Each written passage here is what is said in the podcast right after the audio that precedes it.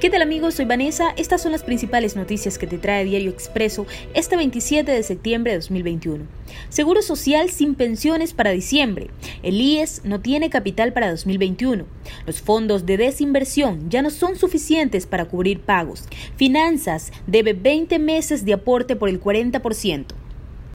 Optimización del gasto en Guayaquil, una promesa a medias de Cintia Viteri. Letras vivas y trapeados siguen en ejecución. Otros contratos vieron la luz estos meses. Cientos de miles de dólares fueron a publicidad.